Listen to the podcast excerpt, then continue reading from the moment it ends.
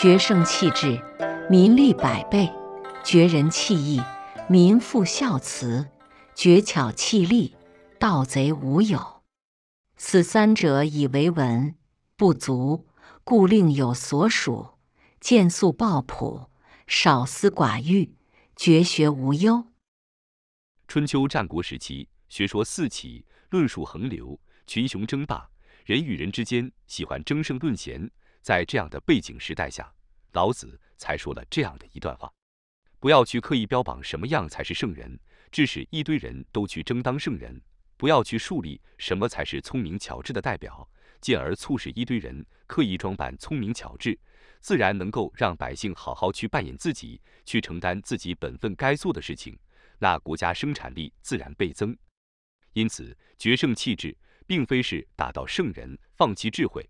这个千万不要误解，一样的，也不要刻意去标榜什么才是人心，也不要刻意去呼吁什么才是道义，因为如果你刻意的去标榜了，那就会产生一个非常坏的结果：你有说的，大家争着去做；你没有说的，但是明明是该做的，又没有人去在乎去关心。如果不要刻意的去标榜，而是让人去反观良心，慈爱、孝顺都是天性，不是做给谁看的，也不是做给谁去表扬。既是天性，也是良知。不要去刻意标榜树立人，反而更能随从天性而慈爱孝亲。在同上述的道理，不去刻意的标榜奢华与利益，那就会少掉很多贪腐盗窃。古人有句话是这么说的：“人不为己，天诛地灭。”这句话就非常贴切本篇文章所要表述的。人并不是要自私为己，而是应该敦厚为己，做好自己。也就是说，人如果没有好好的去把自己的角色、责任都好好承担起来，那最终走向绝路也是自然而然的事情。一样的，如果治理一个国家或管理一家公司，百姓与员工都不能好好的做好自己该做的事，那自然是国家覆灭、公司倒闭了。此三者以为文，不足，故另有所属。当大家都在争相祈求一个让天下大治而能塑造一个理想社会的各种方法的时候，大家都提出了各种关于圣治、孝慈、巧立的方法，认为如果天下不能大治，都是出于对这三件事情的描述表达不够多，然后就又增添了更多的方法、规定与政令，想要透过各种利诱、规定、强制等来达到天下大治的目的。老子对于天下要大治。进而塑造一个理想社会，给出来的建议就是限速抱朴，少思寡欲，绝学无忧。老子认为要让天下大治，公司管理上轨道。老子给领导层、管理层的建议就是：不要奢靡铺张、好大喜功，应该从简务实；在位者不要图私侵占，应该减少私欲而重视民之所欲。正所谓限速抱朴，少思寡欲，而天下各负其性，虽有三者。无所用之矣。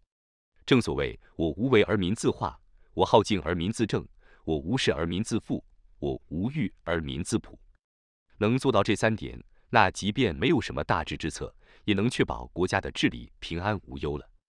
我们刻意再好好的琢磨一下老子所说的：决胜气质，民利百倍；绝人弃义，民复孝慈；绝巧弃利，盗贼无有。决胜气质，绝人弃义。绝巧气力，这乍听之下非常吓人的说法，是反圣贤仁义的标新立异吗？还是玄之又玄的另有所指呢？还是其实就是单纯的告诫为政者、领导人、管理层，这些话都是跟最高领导人说的，让他们关注本质，而不是让领导人天天到处拿药单，祈求各种灵丹妙药。今天是这个不成，明天改是那个，没有把本质顾好。就期盼一本大治之策就可以立即药到病除，是不是这个场景？还有这一篇文章比较合理的原貌呢？诸子百家的学说其实都很好，老子从来都没有反对过，只是在思考更多本源的问题与最核心的方法。老子应该认为，各种术法如果要能够奏效，其实心法更为重要。心若不能定，再好的方法都将无功而尽。在生活中。不管是在国家、在社会、在家庭，追求财富都是绝大多数现代人无可避免的责任。有人是必须承担决策领导的责任，有的则是承担辅助配合的工作。我们或多或少都会在某些位置上承担领导与管理的责任。我们也可以反思看看，我们是否也曾犯过跟那个时代的君王一样的错误，记着找方法，急着希望只要找到个厉害的人，就可以快速的改变一切，祈求最好什么问题都没有。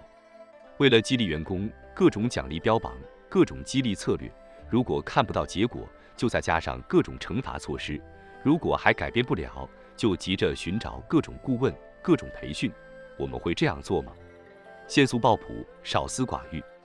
我们会克制住自己的私心妄念，回来思考最核心的问题，例如制度是不是太过繁琐？如果制度繁杂，阅读都很困难，记住都很难，那如何高效执行呢？再好的商业办法，其实都在解决各种最本源的问题。少思寡欲，把问题抛回去给大家自己来解决，把利益抛出来，让员工们自己来设计分配的方法与成长的方法。也许重点是不是在如何放下呢？感谢您的收听，本节目是易读《道德经》第二部自然致富系列，本系列主要为您解读《道德经》的致富智慧。